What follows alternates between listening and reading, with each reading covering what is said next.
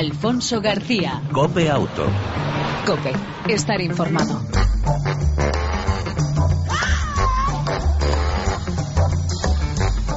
Hola, ¿qué tal? ¿Cómo estás? Bienvenido a este tiempo de radio, ya sabes, dedicado al mundo del motor en las dos y en las cuatro ruedas. Como cada semana intentamos ofrecerte información, actualidad, opinión y entretenimiento relacionado con el mundo del motor durante aproximadamente 35 minutos. En el control técnico, Nico, Miguel Ángel, Nicolás Almadíar, Fran González y al volante. Y sin más, Alfonso García, arrancamos.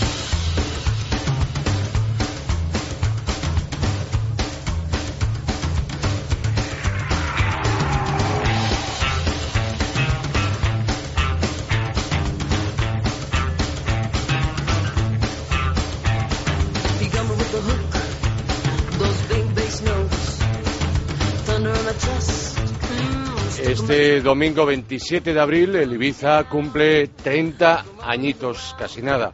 Primer coche es 100% SEAT. Se presentó en el Salón de París del 1984. Nacía casi casi cuando se empezaba a popularizar el desaparecido Compatís. Fue coche oficial en la Olimpiada de Barcelona 92. En el 93 estrena la planta de Martorell. Casi 5 millones de unidades vendidas y cuatro generaciones eh, de Ibizas durante 30 años, que ha sido el coche de muchos de nosotros. Para saber más y obviamente para felicitar a uno de los que componen SEAT en nuestro país, está con nosotros Fernando Salvador, director de comunicación de SEAT España. Fernando, bienvenido a Cope Auto y felicidades. Bien hallado, Alfonso. Muchísimas gracias por vuestra parte y supongo que también por todos los que nos están escuchando que también se sentirán felices con el cumpleaños de Ibiza. Sí, porque casi si hacemos un paralelismo mm, generacional, si el SEAT 600, lo hemos hablado muchísimas veces, supuso para muchos, eh, obviamente, mm, todo un revival y toda una nostalgia, el Ibiza, con 30 años a sus espaldas ya, ha conocido varias generaciones. Pues sí, es verdad. O sea, el Ibiza yo siempre digo que el, el 600, como tú decías, es un coche que puso sobre ruedas este país y que representa un punto muy importante en el desarrollo y la evolución de nuestra sociedad. Pero yo creo que el Ibiza es eh, casi a los que somos más jóvenes, mm. no digamos que lo que el 600 fue para nuestros abuelos, porque sería exagerar, porque en aquellos momentos, en el 84, ya había muchas más marcas operando en España y el automóvil estaba mucho más extendido, pero sí te puedo decir que a nivel de SEAT, a nivel industrial, ha sido mucho más importante, porque realmente ha sido el coche con el que SEAT se dio a conocer en todo el mundo, porque fue las exportaciones de SEAT empezaron en el 83, en el 84 sería el Ibiza, con lo cual fue realmente el coche con el que en todo el, todo el mundo nos conocieron a la marca SEAT, y porque siempre ha sido un embajador no solamente de, SEAT, sino también de, de nuestro país, ¿no? Por donde quiera que, que se ha vendido y circulado. Además, Fernando, una cuestión, una curiosidad. ¿Por qué el nombre de Ibiza? Además, creo, eh, creo que fue el primer modelo, o me equivoco, a lo mejor seguro que me equivoco, ya empezaba con nombre, no con números. Bueno, pues la verdad es que eh, sí en ese aspecto sí has fallado, qué raro en ti, Alfonso. Sí, pero mi memoria, por edad... Mi memoria a veces nos, nos, nos causa otras traiciones, pero sí fue, eh, digamos que en los 80, ya cuando se rompió el acuerdo que en su momento había con Fiat, en los primeros años de historia de SEAT, a partir de los 80 ya se incorporó el nombre de ciudades españolas a los modelos. Y te acordarás, por supuesto, del SEAT Marbella, del SEAT Ronda, del SEAT Málaga, que fueron los primeros que inauguraron la tradición de utilizar nombres de ciudades españolas para nuestros modelos. El Ibiza, en ese caso, como era en aquel momento pues el sustituto del Fura 127 que había en, en, aquel momento, pues la verdad es que se buscó un nombre que rebosara juventud por todos los lados y sobre todo también que tuviera un, digamos así, un conocimiento internacional inmediato, ¿no? Y claro, pues la verdad es que vincular nuestro coche utilitario con la maravillosa isla de Ibiza, pues la verdad es que fue todo un acierto y de hecho, bueno, pues la verdad es que desde hace 30 años los dos van a, van a la par en juventud y yo creo que diversión, ¿no? La isla de Ibiza por lo que tiene, y el Ibiza pues por lo que ofrece a sus conductores a nivel dinámico, prestacional y sobre todo satisfacción de su uso diario. Eh, ¿Cómo vais a celebrar en, vuestra marca, en vuestra empresa, en vuestra empresa española, eh, este 30 aniversario del SET Ibiza, que, repito, se cumple este domingo 27 de abril? Pues mira, la verdad es que vamos a celebrarlo eh, haciendo muchas acciones, algunas de ellas ya hemos empezado, como fue, bueno, pues en el pasado salón eh, de Classic Auto aquí en Madrid o en el espíritu de Montjuic en Barcelona, donde tuvimos una espectacular eh, exposición con todas las generaciones de los Ibiza, con sus cuatro generaciones y con algunos modelos especiales y también de modelos de competición. Y durante todo este año, pues lógicamente vamos a realizar diferentes actos en los que, bueno, pues promocionaremos pues justamente esto, ¿no?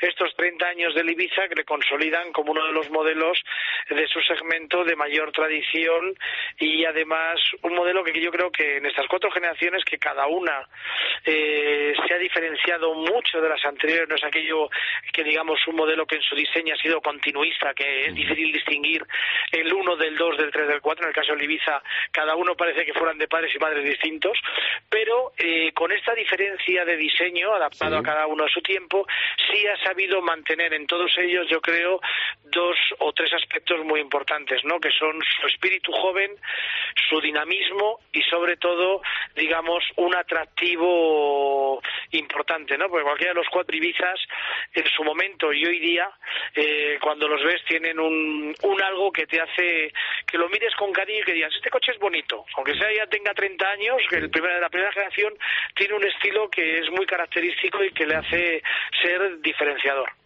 Eh, decías joven y por supuesto deportivo. Recordemos que Seat Ibiza fue campeón del mundo de rallies FIA 2 litros con el Ibiza Kit Car, título que además repetiría en 97 y en el 98 repito, fue en el, eh, primer lugar, eh, fue, eh, sí, 97, 96, 96 perdón. 98. Exactamente, los tres años. Además, eh, yo fui testigo. Aquí puedo contarlo. Ahí sí que no me... Lo que pasa es que sí es verdad que los números y la memoria a veces me falla, hay que recordarlo. por supuesto, ese espíritu deportivo también hace que, creo, tengo entendido este fin de semana, SEAT y Bizas van a estar en la segunda edición del Gran Canaria Histórico Rally, ¿no? Pues efectivamente vamos a tener eh, en la participación en el, Rally Histórico de Canarias, que ahí tendremos un Ibiza de la primera generación, eh, concretamente pues el bastidor número 7 será el que esté allí eh, a, los mandos de, un par de, compañeros de allí de los medios en Canarias, donde participaremos en el rally y también, bueno, pues por ejemplo, eh, vamos a realizar otras acciones como, bueno, será el Ibiza también estará presente en la Maratón de Madrid que se celebrará próximamente también aquí en la ciudad de Madrid y muchos otros actos en los que te digo, en los que con el Ibiza eh, por bandera iremos, eh, bueno, pues dando a conocer y haciendo recordar a todos, pues este coche que yo creo que es entrañable para todos y que, bueno, pues que ha sido un poco también el, el acompañante de estos últimos 30 años de, de, nuestra sociedad, ¿no? Porque siempre en todo lo que aparecía o en todo lo que ocurría por ahí había un Ibiza cerca. El primer Ibiza, recordemos que valía aproximadamente al cambio unos 5.000 euros, ¿no, Fernando? Pues sí, efectivamente, al cambio por ahí por ahí andaba en torno al millón de pesetas. Y bueno, pues eh, ahora digamos que 30 años después no es mucho más caro porque no llega a doblar su precio, es decir, estamos con un Ibiza por 9.000 por 9.000 euros aproximadamente, un poquito depende el de las ofertas comerciales que podemos tener, pero vamos, por ese por ese índole anda. Y entonces bueno, pues 4.000 euros en estos eh, 30 años teniendo en cuenta que aquel Ibiza iba pelado, porque no llevaba ni servodirección, ni elevalunas, ni cierre, ni airbags, ni aire acondicionado, ni nada, y el actual pues lleva todo eso y mucho más, ¿no? Con lo cual realmente que la diferencia en el tiempo no ha, no ha supuesto una subida de precio o una exageración en cuanto al valor del producto. Bien, otra cuestión por último, Fernando, eh, repito, Fernando Salvador, director de comunicación de SEAT España. Ah, creo, y lo habéis anunciado, que vais a lanzar en el mes de junio una edición especial 30 aniversario del Ibiza, ¿no? Correcto. Así es, haremos va a hacer una, una, una, versión conmemorativa de esta, de este, bueno, pues de esta Mary Day de este aniversario, que será un Ibiza pues con un equipamiento especial y con un acabado específico, que bueno, pues yo creo que será una bonita pieza de colección, hablando ahora pues que el Ibiza ya con sus 30 años se convierte por derecho en un clásico de nuestras carreteras, pues este dentro de, de unos cuantos años, de unos 25 años, pues será un perfecto un, un perfecto coche de colección por cuanto que será una, una edición limitada y, y con un acabado y un color y unos eh, y unas terminaciones específicas de lo que es el resto de la gama Ibiza. Edición limitada, no se puede encargar todavía, ¿no? Hombre, yo creo que ahora mismo, tal y como está la situación del mercado, por desgracia, si tú quieres encargarlo, eh. seguro que algún compañero dice, no se preocupe, que yo todavía no lo puedo pedir, pero le hago, le, le mantengo el pedido del coche, ¿no? Pero vamos, eh, no obstante, sí, sí estará pronto a la venta, porque el lanzamiento es en esos momentos y siempre un, eh, un tiempo antes, un mes, un mes y medio antes, abrimos ya la recepción de pedidos, porque lógicamente hay que preparar todo lo que es la, los, planes de producción, etcétera, ¿no? Entonces sí será, sí será conocer y, lo veréis que es un coche realmente muy bonito y muy llamativo para este 30 aniversario. Eso sí, ya desde, desde hace una eh, desde hace, bueno, desde mediados de febrero, todos los coches que ya salen de línea de producción sí llevan un, un característico sello del 30 aniversario en la luneta posterior para celebrar justamente este 30 aniversario de Ibiza. Pues 30 velas para el SEAT Ibiza este próximo domingo 27 de abril. Fernando Salvador, director de comunicaciones de España, por favor, transmite, traslada, en la medida de lo posible, a todos los que hacéis eh, SEAT en España, desde la factoría a oficinas, bueno, pues desde Cope Auto, desde Cope, eh, pues muchísimas felicidades y por lo menos 30 años más. Muchísimas gracias, así lo haré de, vuestra parte y la verdad es que sí esperemos que el Ibiza nos acompañe otros 30 años más, por lo menos. Por lo menos. Un saludo y muchísimas gracias, Fernando. A vosotros, ha sido un placer como siempre estar en las ondas de COPE. Felicidades.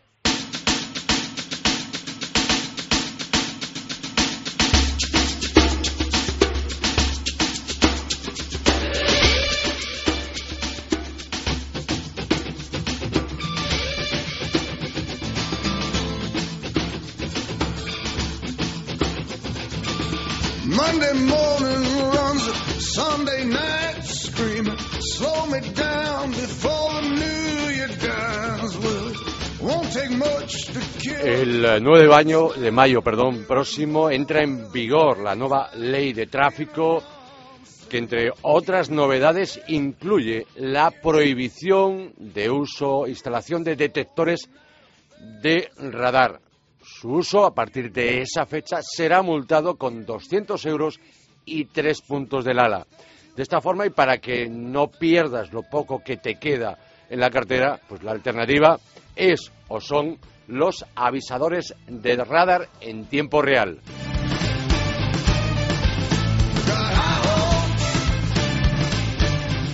Y para saber más de estos avisadores de radar en tiempo real, que mejor que con especialistas, en concreto con Coyota, Coyote España y con su country manager Alejandro García. Buenas tardes, bienvenido a Copiauto. Hola, ¿qué tal? Buenas tardes. Buenas tardes. Encantado de estar con vosotros. Igualmente, gracias. Eh, ¿Cuáles son las diferencias, lo digo por si alguien todavía tiene dudas, cuáles son las diferencias entre un avisador y un detector? Bueno, pues la principal diferencia que hay es que eh, un detector de radar eh, es un dispositivo que, que, interfiere la señal eh, o que detecta la señal de, de los radares que, que, pueden tener las fuerzas de seguridad del Estado y que al, al, al intervenir esa señal o, o detectar esa señal eh, de radar, pues nos, nos alertan de la proximidad de alguno de estos dispositivos. Y los avisadores de radar pues, pues en este caso no, no emiten ningún tipo de señal, no emiten ninguna frecuencia y, lo que hacen es que se alimentan de una base de datos que, que, que en el caso de Coyote pues nosotros lo que hacemos es que eh, la empujamos vía online o cada tres minutos a todos nuestros dispositivos. ¿no? Pero en principio, en genérico, un detector de radar es un dispositivo que lo que hace es que está eh, buscando una señal, una frecuencia que es con la que trabajan los los radares de tráfico y los avisadores de radar pues son dispositivos inocuos que, que no que no tienen, emiten ningún tipo de señal y que, y que no interfieren las, los radares de tráfico. ¿Cómo funcionan, eh, entrando ya en los avisadores de radar en tiempo real, los que van a ser exclusivamente legales a partir de esa fecha del 9 de mayo? Además, esos avisadores de radar en tiempo real que incluso podemos utilizarlos en nuestro teléfono móvil, en nuestro smartphone, ¿no? Sí, efectivamente. Bueno, nosotros lo que hemos lo que hemos querido hacer es, es, crear una nueva categoría en el mercado, porque para nosotros hablar de lo que es la propia tecnología avisador de radar es algo que ya lleva muchísimo tiempo en, en, en, pues eso, en el mercado y que y que y que es de todos conocido. Entonces nosotros lo que hemos querido es ir un poco un poco más allá y ir en la línea y en la sintonía de lo que está marcando el mercado de la automoción ahora mismo, que es la conectividad, el tiempo real Ahora se está hablando de que bueno pues que los coches eh, pueden tener acceso a multitud de funciones y que y que hablan entre ellos y que pueden tener acceso a multitud de cosas. Entonces nosotros lo que lo que hemos hecho ha sido pues lanzar al, al mercado ya hace unos años una tecnología completamente innovadora y patentada por nosotros que lo que permite es estar informado en tiempo real de todo lo que pasa en carretera. Quiero decir, eh, tú tienes un dispositivo que, puede estar en el coche, como, puede ser un dispositivo físico, o puedes tener una app, como has comentado antes, eh, eh, en el teléfono móvil, o incluso nosotros también estamos embebidos dentro de los coches, es decir, hay marcas que ya integran nuestros servicios dentro de sus plataformas y de sus sistemas de navegación. Entonces, a partir de ahí mm, hay que vernos como una compañía de servicios. Y lo que ofrecemos es la posibilidad de alertar en tiempo real de atascos, accidentes, obras, radares, radares fijos, radares móviles, o sea, todo lo que pueda encontrarse un conductor en la carretera Em, eh, a lo largo de un recorrido, que puede ser pues por la mañana cuando sales a llevar a los niños al colegio y que no sabes con lo que te vas a encontrar después cuando vas a la oficina o cuando vas a hacer un trayecto largo. O sea, es un copiloto, al fin y al cabo. Y podríamos decir, mm, haciendo un paralelismo, que con este avisador de radar en tiempo real, nosotros como conductor podemos avisar si eh, hacerlo con luz está prohibido también por, la ley de tráfico, pero en este caso sí podemos avisar a otros usuarios de que en ese punto hay un radar fijo o móvil, ¿no? Efectivamente. nosotros, nuestro sistema funciona de la siguiente manera.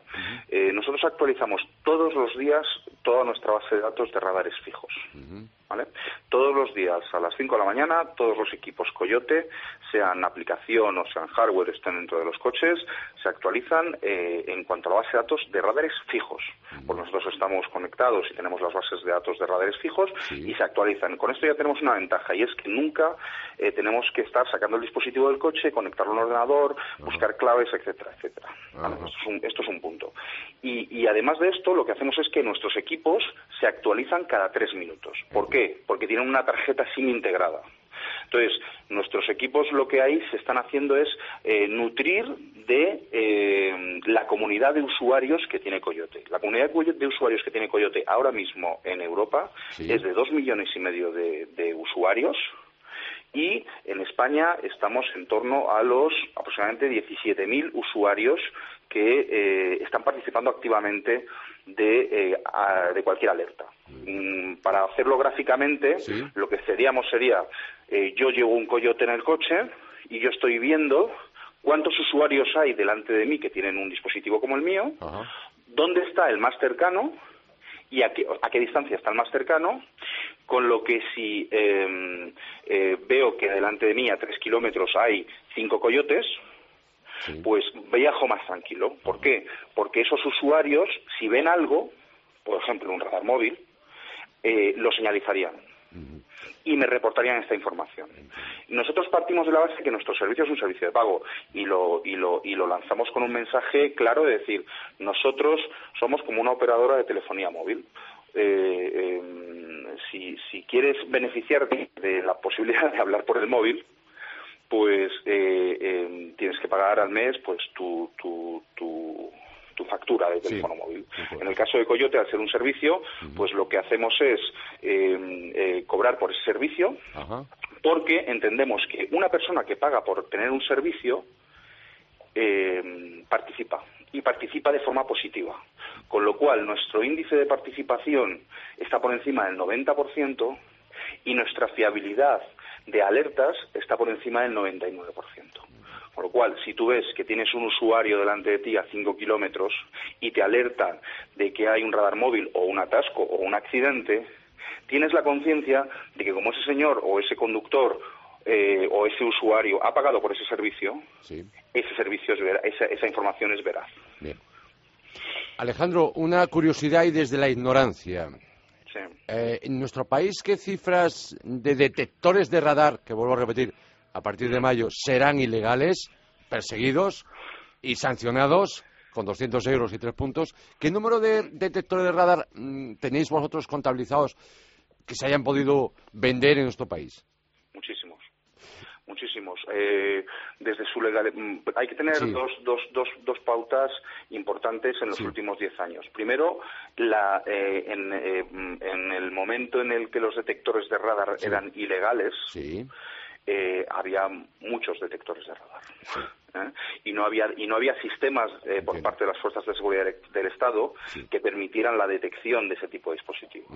Con lo cual ahí se estima que habría un parque aproximado de unos 10.000, 15.000 equipos, hablamos hace muchos años. Sí, sí, sí, eh, la estimación a partir de la legalización fue tremenda, sobre todo porque se empezaron a fabricar unos dispositivos que se llamaban dos en uno, que lo que permitían era, primero, ya no necesitabas tener un detector de radar instalado, porque, porque antiguamente tú recordarás que los detectores de radar pues se instalaban, llevaban una antena receptora y tal. Últimamente pues tú podías irte a una gran superficie y comprarte un detector de radar eh, sin ningún problema. Entonces, cuando se, cuando se legalizó los detectores de radar, lo que esto conllevó fue una fiebre de compra de los detectores de radar. Y, y, la estimación que nosotros tenemos es muy alta, estamos hablando de por encima de los 250.000.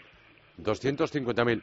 Y otra pregunta desde la ignorancia aquellos que tengan un detector que ahora es ilegal o que va a ser eh, ilegal, ¿qué hacen con él? Pues eh, es una pregunta a la, basura directamente, ¿no? Es una pregunta, es una pregunta clara. Eh, no no van a poder circular con ese dispositivo porque ese dispositivo es ilegal. Hay muchísimo debate, primero, porque la gente eh, gracias a vosotros que estáis informando, pero la gente no sabe lo que es legal y lo que es ilegal. ¿Por qué? Pues porque primero eh, ha sido ha sido ha habido una política eh, cambiante en cuanto a materia eh, del gobierno en cuanto a seguridad vial y, la ley en, un cambio muy repentino. O sea, primero eh, siempre fueron ilegales, luego legales, luego otra vez ilegales. En ningún país de Europa los detectores de radar son legales. Más allá del tema puntos o más allá de la parte de recaudación, a mí me gustaría hablar más del de, lo que es genéricamente legal o ilegal en Europa. En ningún país de Europa un detector de radar es legal. Entonces, esto ha generado mucha confusión en la gente lo primero. No saben lo que es legal o lo que es ilegal. Luego, hay otro, otro concepto y es el, problema de los dos en uno. Hay, hay dispositivos que son avisadores de radar, pero también son detectores. Entonces, hay mensajes de, fabricantes que dicen, no, no, no se preocupe porque lo suyo es un avisador. No, cuidado.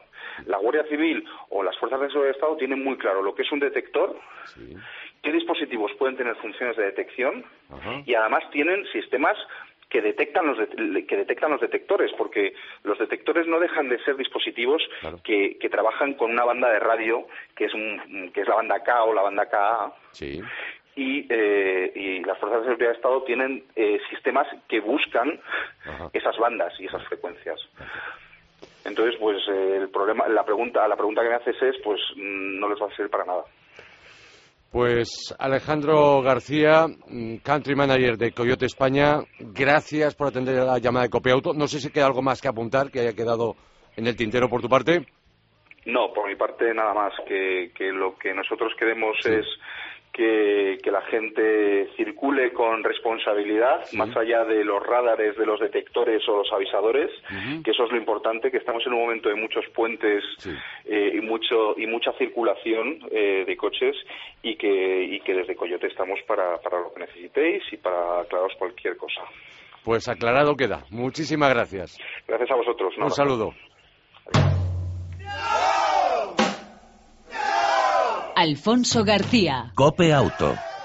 Estar informado.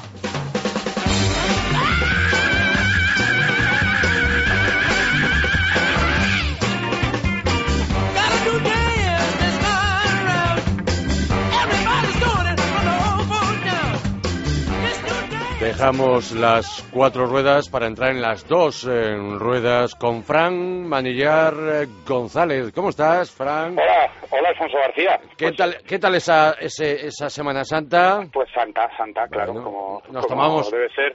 Por si alguno de los oyentes no lo sabe, nos tomamos vacaciones, ¿eh? unas pequeñitas vacaciones. Pequeñas vacaciones de, de una semana, claro. Exactamente, Copia Auto, Copia Moto vuelve, en el número 101 y eh, con eh, las dos ruedas de la mano de Fran Manillar González. Vamos rápidamente. Cagua baja precios, cosa pues que estamos encantados. Que, que a ver si cunde el ejemplo.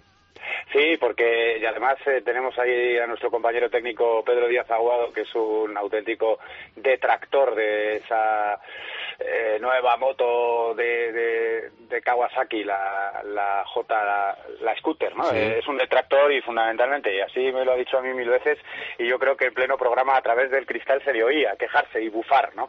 Porque es cara, es muy cara, es una moto muy cara. Eh, se ha dado cuenta de que, que, estaba, estaba razonando fuera del recipiente, ¿no? como diría Les Luthier, y que, y que se escapaba del precio, lo que pretendía ser, pues no, no podía, no podía ser. ¿no? Así que, bueno, pues eh, han decidido llevar a cabo una campaña eh, bueno, de bajada de precios y de descuentos eh, que yo creo que van a hacer que se incremente un poquito, un poquito eh, las ventas de, este modelo. ¿no? Eh, es una iniciativa que eh, comprueba a toda la a toda la marca, no solo al modelo de la, de la scooter, pero que bueno, pues veremos veremos a ver, ¿no? Hasta qué punto pues, incrementa las ventas. Han querido hacer sobre todo una campaña de, acceso fácil, de pago de, de 50 euros mes, eh, para que sea, bueno, pues no sé si mucho más barata, pero sí bastante más accesible, ¿no? Con una campaña de financiación. Eh, veremos a ver y flexibilizar también los pagos y el, eh, los precios del resto de marcas. Pero en cualquier caso, bueno, pues ya se ve que las marcas se preocupan, ¿no? De que la crisis económica, una vez que ya llevamos varios años pasando factura en ventas y demás, pues han decidido ponerse las pilas de verdad las marcas y no solo los concesionarios de manera unilateral, ¿no? O redes de, concesionarios, sino la marca como, bueno, pues como madre de, de un proyecto de venta de moto, ¿no? Vamos con más cosas. Kinko, la Superdin 2015 ya. Sí, señor, sí, señor. Ya, se, ya se ha conocido el nuevo modelo de la Kinko, eh, de la Superdin para el 2015. Una moto, eh, bueno, yo creo que es eh, de sobra conocido porque es un scooter que, que ha sido superventas. Lo dijimos hace poco, ¿no? dando la noticia de que se ha convertido en, la marca que más había vendido, eh, Kinko, con esta Superdin. en concreto, la, el modelo modelo que, se ha conocido es el modelo 300 con ABS, eh, que ha sido, ya digo, superventas en España y en toda Europa. En Francia paga muchísimo, en Italia también. Bueno, han querido darle un, un lavado de imagen, yo creo que sobre todo buscando eh, mejor acabado. Eh, Kinko es una marca que viene de, de menos, de muy menos a más, a mucho más y que por tanto, bueno, pues había cosas que salían al mercado pues de aquella manera, ¿no? Con una fiabilidad suficiente, con un, eh, un acabado mecánico y unas prestaciones suficientes, pero eh, ahí le llevaban la delantera a otras marcas con más experiencia, que saben oír más al cliente, al motorista y darle esos detalles de calidad últimos en el acabado que a veces a veces marcan la diferencia, ¿eh? Eh, incluso superando una diferencia de precio considerable, pero hay pequeños detalles como pasa también en los coches, ¿no?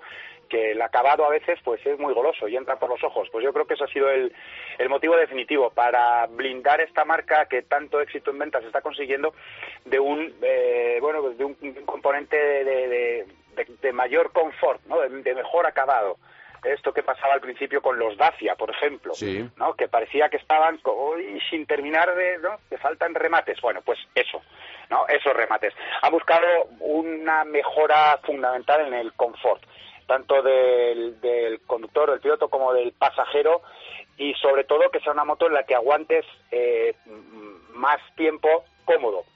Eh, han bajado un poquito las piernas, han subido eh, y, mejorado la inclinación de la pantalla, han mejorado y mucho la postura del asiento y por tanto la, posición de conducción, han mejorado mucho eh, la posición y la, ergonomía del asiento para que, además de la posición, el propio hecho de ir sentado en la moto, bueno, pues sea, sea más cómodo, ¿no?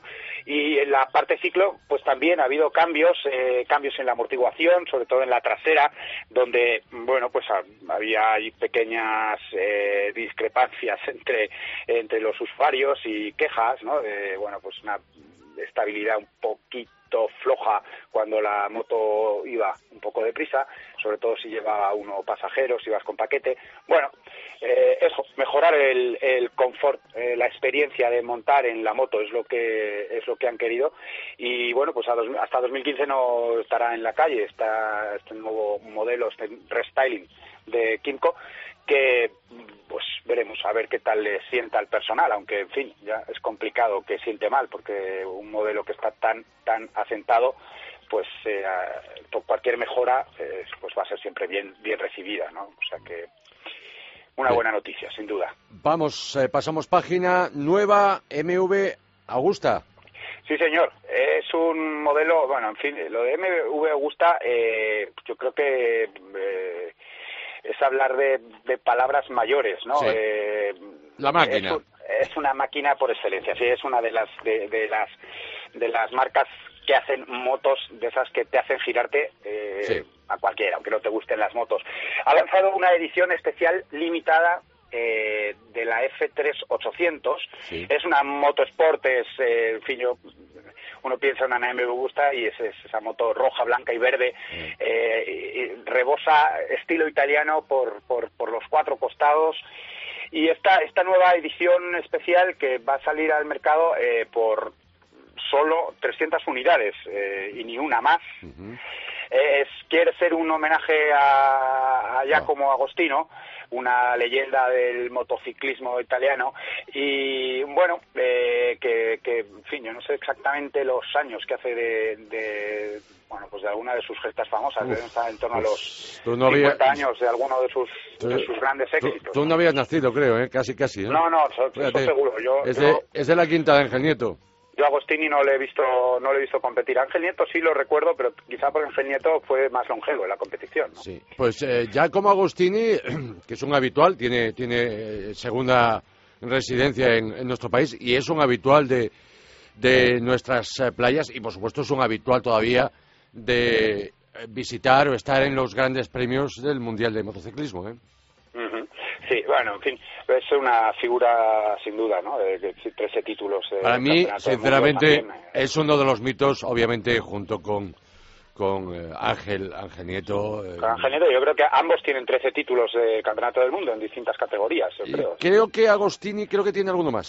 Creo, me podría equivocar, creo que tiene alguno más. No muchos más, pero alguno más. En cualquier caso, por ahí anda, ¿no? Ha pasado las dos docenas, casi con toda seguridad. O sea que, bueno, pues una moto eh, que le rinde homenaje con una presentación muy, muy aparatosa, muy italiana, con fotos de de, de, Agostini siendo, en fin, eh, el centro de esa campaña de presentación, presentándole como una leyenda, como lo que es.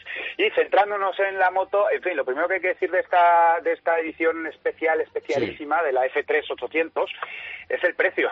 25.600 euros. Bueno. 25.700, vaya. Vaya. Mm, eh, bueno, también es verdad, es que te llevas una moto numerada de la que solo va a haber 300 unidades en todo el mundo.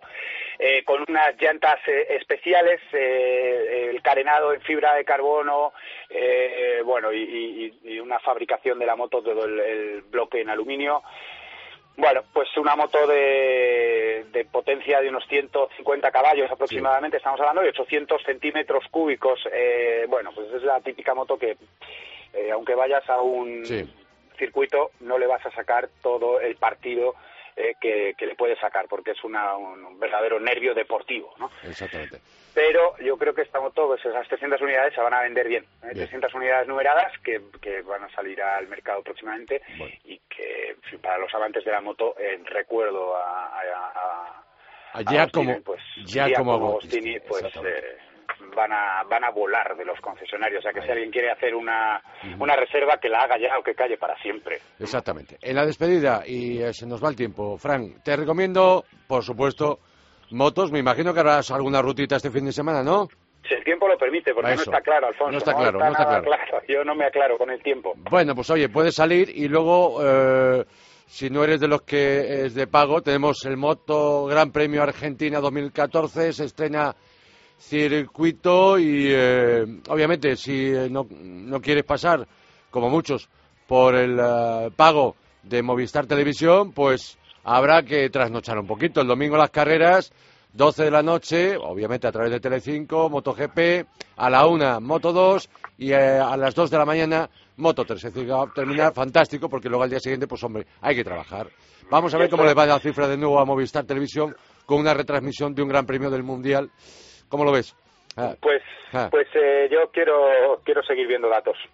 Exactamente. Quiero seguir viendo datos, pero en fin, ya lo hemos comentado. Yo creo que es un negocio abocado al fracaso. Al fracaso. Pues este fin de semana, circuito Termas de Riondo, Gran Premio Argentina vuelve al calendario del Mundial de Motociclismo. Un circuito realmente muy bonito, muy técnico. Y obviamente los pilotos no lo conocen y por tanto esa incertidumbre hará que las tres carreras pues sean realmente divertidas. Por otro lado, te recomiendo Motorland Aragón, las World Series Renault que llegan a España, ese campeonato internacional, donde hay un representante como es Carlos Sainz Jr., que ganó una de las dos primeras carreras y bueno, que estará este fin de semana para intentar ganar ese título de las World Series by Renault, Carlos Sainz Jr. Y por último, si te vas por mi tierra, por Galicia, el rally de tierra de Concello de Curtis, la segunda prueba mm, del Campeonato de España de rallies de tierra. Un, realmente un campeonato muy apasionante, muy eh, con mucha plástica, mucha estética y, eh, bueno, muy, muy, muy divertidos. Por tanto, recomendamos sábado y domingo rally de tierra en Galicia. Bien bonitos, esos rallies de tierra por las por las, los campos de Galicia eh, tienen un encanto muy especial, sí señor. Pues nada, estaremos muy pendientes de todo lo que vaya pasando para contarlo. Gasta, eh, iba a decir, gasta, gasta y pásalo bien. Gasta, gasta, gasta, que hay que gastar un poquito. No, un, poco más, Fran, un poco más. Un poco más eh, si se tiene, Alfonso. ¿O te estás aguantando para el puente del mayo, no? Sí, no, un poquito, un poquito, un poquito, se me está aguantando para el puente de mayo, en efecto. Bueno, venga. Eh. Bueno. Gracias por las noticias de las dos ruedas y hasta la próxima. Cuídate, Alfonso. Un abrazo. Igualmente. Y en la recta final, muy rápidamente, la novedad de la semana, el coche de la semana en Auto, el Dacia Logan MCV, el familiar más barato que se puede comprar en nuestro país, ese monovolumen, eh, eh, bueno, perdón, ese familiar ya está a la venta, esa tercera generación, la carrocería familiar del Logan, cambia mucho estéticamente, destaca el volumen y capacidad del maletero, 573 litros más que un eh, Megan familiar y eh, si se abaten los asientos se va hasta 1500 litros. 13 huecos por objetos, mejor además este Logan MCV familiar en calidad general, además buen espacio interior, sistema de anclaje eh, de las sillas infantiles, SP de serie, control electrónico de estabilidad, limitador de regulador de velocidad. Mecánicas, cinco motores de origen Renault, gasolina el 1.275 y el 0,9 TC de tres cilindros con 90 caballos. Te recomendaría este en el caso de gasolina. En diésel, el 1.5 DCI, también conocido de Renault, 75 90 caballos, mejor el 90 caballos. Y luego la opción del bifuel, 1.275 eh, caballos que puede utilizar gasolina y gas licuado de petróleo, el GLP. Dinámicamente el Logan MCV eh, ofrece confort de marcha, suspensiones suaves, buena estabilidad, tacto de dirección que habría que mejorar y a la que hay que acostumbrarse pero por lo demás, aparte de esa capacidad, los precios oficiales de tarifa desde 10.200 eh, euros, que con descuento de la marca y ayudas del plan PIBE 5 parte desde 8.000 euros. El diésel desde 11.900 euros. Repito, el Dacia Logan, el nuevo Dacia Logan MCV, el familiar más barato que se puede comprar en nuestro país. Y nos vamos.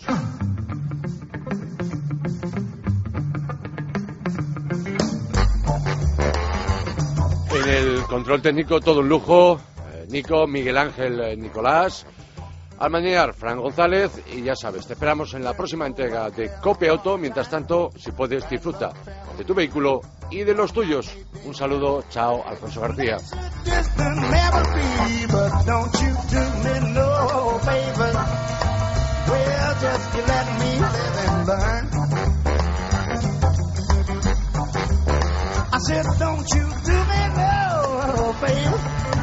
Well, that I can't do in